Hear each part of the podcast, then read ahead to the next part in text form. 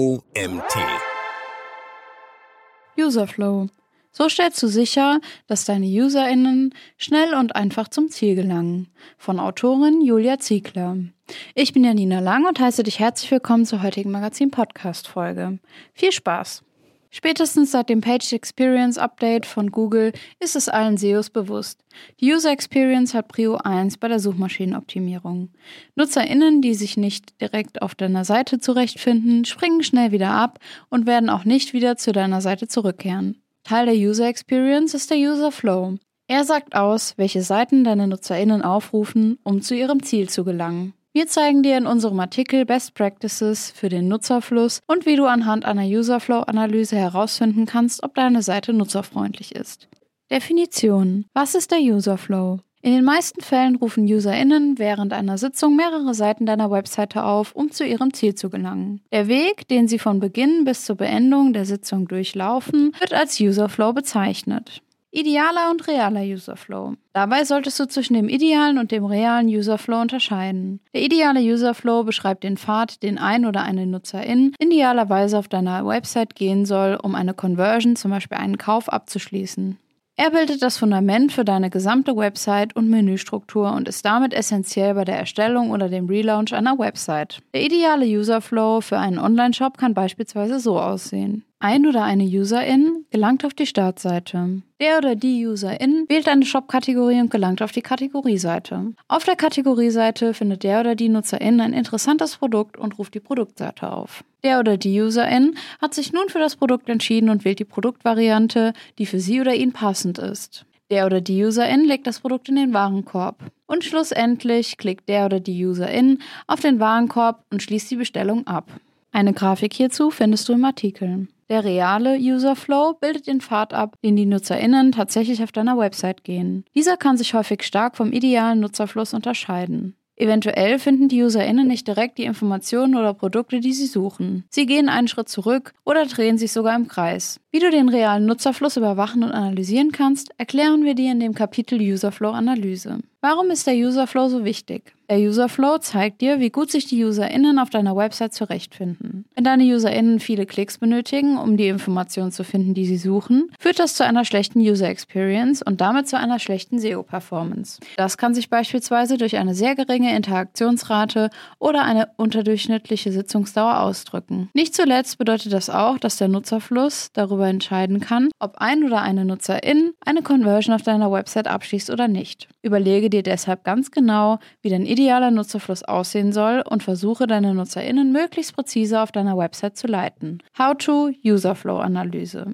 Um herauszufinden, bei welchen Seiten auf deiner Website noch Optimierungspotenzial besteht, solltest du regelmäßig Userflow Analysen durchführen. Stelle dir dabei folgende Fragen. Welche Seiten haben einen hohen Anteil an Absprüngen? Welche Seiten tauchen innerhalb des Userflows mehrere Male auf? Wie ist das Verhältnis zwischen idealem und realem Userflow? Und nach wie vielen Schritten taucht die Zielseite, zum Beispiel Bestellbestätigung, Verlinkungsseite im Userflow auf. Wenn Seiten, die für deinen Userflow besonders relevant sind, eine hohe Anzahl an Absprüngen aufweisen, kann das ein Indiz dafür sein, dass die Seite nicht besonders nutzerfreundlich ist. Überprüfe, ob sich auf der Seite auch NutzerInnen ohne Vorkenntnisse zurechtfinden und ob sie den User Intent trifft. Info. Was ist der User Der User Intent ist die Absicht, die NutzerInnen haben, wenn sie einen Suchbegriff eingeben. Sie kann transaktional, informational und hybrid sein. User Intent transaktional. Beispiel Suchanfrage Wildlederschuhe kaufen. User Intent informational. Beispiel Suchanfrage Wildlederschuhe pflegen. User Intent Hybrid. Beispiel Suchanfrage Wildlederschuhe mit Schuhcreme putzen. Beim transaktionalen User Intent hat der oder die Nutzerin die Absicht, eine Handlung auszuführen, wie beispielsweise einen Einkauf abzuschließen. Informationale Absichten sind insbesondere zu Recherchezwecken gedacht. Die NutzerInnen möchten sich also über ein bestimmtes Thema informieren. Hybride Suchanfragen haben gemischte Absichten. Die NutzerInnen möchten sich also über ein Thema informieren und gleichzeitig eine Handlung ausführen. Seiten, die mehrere Male im Userflow auftauchen, deuten darauf hin, dass deine UserInnen nicht auf Anhieb die Informationen gefunden haben, die sie suchen und deshalb auf die vorherige Seite zurückkehren. Auch hier solltest du überprüfen,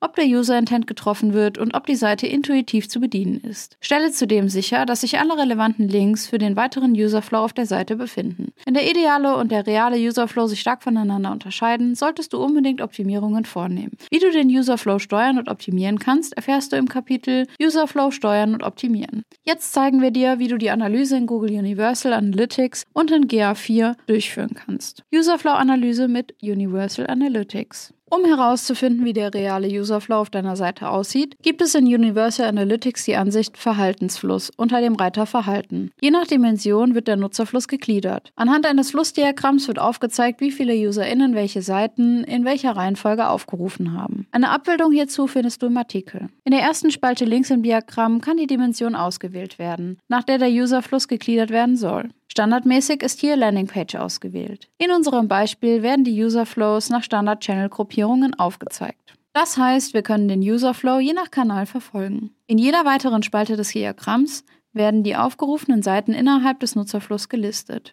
Über die hellblauen Linien kann nachvollzogen werden, wie viele UserInnen sich von der vorherigen zur nächsten Seite geklickt haben. Der rot markierte Bereich zeigt an, wie viele NutzerInnen die Sitzung abgebrochen haben. In unserem Beispiel kann man sehen, dass sehr viele bereits nach Aufruf der Startseite wieder abspringen. Mögliche Ursachen für einen hohen Teil an Absprüngen, unpräzise Überschriften, keine logische Strukturierung der Seite, keine passenden weiterführenden Links und lange Ladezeiten. Userflow-Analyse mit Google Analytics 4. Im Sommer 2023 wird Universal Analytics abgeschaltet. Deshalb zeigen wir dir im nächsten Schritt, wie du auch mit Google Analytics 4 deinen realen Userflow im Blick hast. Das Userflow-Diagramm versteckt sich in GA4 unter dem Reiter Explorative Datenanalyse. Hier werden alle gemessenen Daten in Form von Grafiken und Diagrammen dargestellt. Im Bereich Explorative Pfadanalyse hast du die Möglichkeit, dir Pfade anzusehen, die UserInnen auf deiner Website gehen. Im Gegensatz zum Userflow Chart in Universal Analytics hast du hier viel mehr Möglichkeiten, die Daten zu individualisieren. In der linken Spalte unter Variablen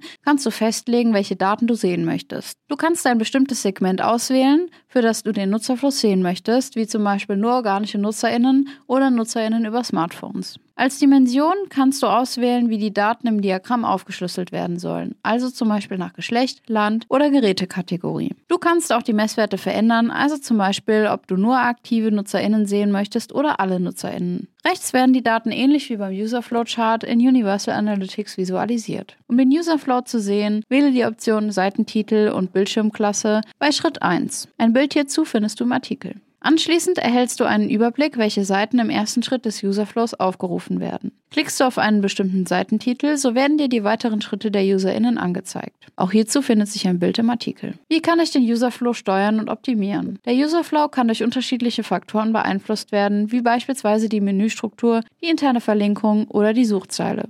Durch gezielte Anpassungen der Faktoren können NutzerInnen auf der Website geführt und damit Schritt für Schritt zur Conversion gelotst werden. Userflow optimieren. Menüstruktur. Die Menüstruktur zählt zu den wichtigsten Faktoren bei der Userflow-Optimierung, da sie den ersten Anlaufpunkt der NutzerInnen darstellt, um Informationen zu finden. Stelle dir deshalb folgende Fragen. Ist die Menüstruktur auch für Laien verständlich? Ist die Gliederung logisch und selbsterklärend? Wie viele Menüpunkte gibt es insgesamt? Ist die Navigation überladen? Um zu prüfen, ob deine Menüstruktur auch für Laien verständlich und die Gliederung logisch ist, kannst du dir die Meinung von externen Personen einholen, die nicht in deinem Fachgebiet arbeiten. Mit Hilfe einer kurzen Umfrage kannst du wertvolle Erkenntnisse daraus ziehen. Wenn die Benennung der Menüpunkte kompliziert ist, wirkt sich das entsprechend negativ auf deinen Nutzerfluss aus. Achte darauf, möglichst wenig Fachbegriffe in deiner Navigation zu verwenden, sondern nutze Bezeichnungen, die auch UserInnen verstehen, die sich in deinem Gebiet nicht gut auskennen. Auch die Zeichenlänge der Menüpunkte kann ausschlaggebend dafür sein, ob sich NutzerInnen schnell auf deiner Seite zurechtfinden. Zu lange Titel können insbesondere in der mobilen Darstellung zu Problemen führen und werden eventuell abgeschnitten.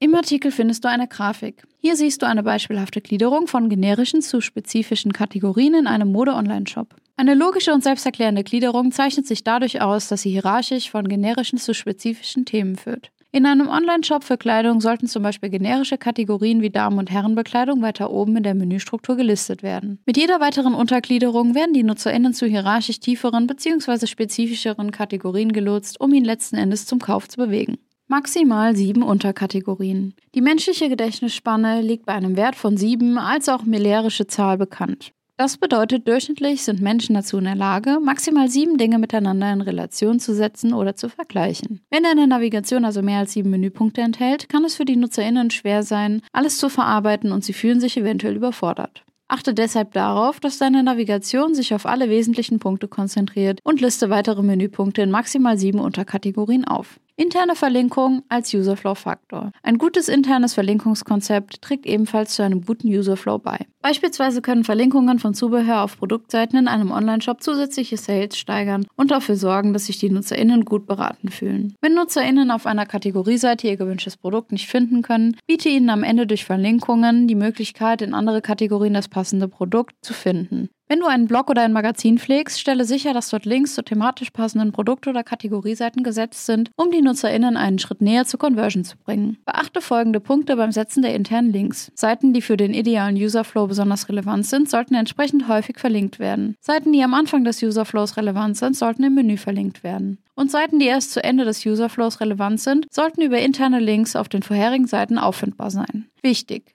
Bitte berücksichtige immer die Sinnhaftigkeit der Verlinkung und setze nicht einfach wahllos Links. Achte darauf, dass der Link im Kontext gesetzt wird und zu dem auf der Seite behandelten Thema beiträgt. Zu viele sinnlose Links können zu Linkspamming und im schlimmsten Fall zu einer Abstrafung durch Google führen. Userflow-Steuerung durch die interne Suche. Auch die Suchzeile auf deiner Website ist ein essentieller Bestandteil bei der Beeinflussung des Nutzerflusses. Nutzen deine UserInnen häufig die interne Suche? Dann kann das ein Indiz dafür sein, dass sie sich in der Menüstruktur nicht zurechtfinden. Unabhängig, ob die Suche oft genutzt wird oder nicht, sollte sie immer einwandfrei funktionieren. Stelle sicher, dass Tipp- und Rechtschreibfehler erkannt werden und möglichst passende Ergebnisse ausgespielt werden. Für eine bessere User Experience ist es von Vorteil, wenn in der internen Suche bereits beim Eintippen der ersten Buchstaben Vorschläge für Suchbegriffe erscheinen. Ähnlich wie bei Google Suggest. Sollte ein Suchbegriff keine Ergebnisse liefern, so gibt es hier auch einige Dinge bei der Gestaltung zu beachten, damit du die NutzerInnen nicht verlierst. Erläutere deinen NutzerInnen eindeutig, dass es leider keine passenden Ergebnisse für die Suchanfrage gibt, aber gib ihnen gleichzeitig die Möglichkeit, andere andere hilfreiche Informationen zu finden. Das kann beispielsweise durch Vorschläge für wichtige Seiten in deinem idealen Nutzerfluss geschehen. Ein Beispiel hierzu findest du im Artikel. Userflow Fazit. Der Userflow ist ein entscheidender Faktor bei der Conversion-Optimierung, da er festlegt, wie NutzerInnen zu ihrem Ziel auf der Website gelangen. Dabei sollte immer zwischen dem idealen und dem realen Userflow unterschieden werden. Je mehr der ideale und der reale Userflow übereinstimmen, umso besser lotst du die UserInnen auf deiner Website.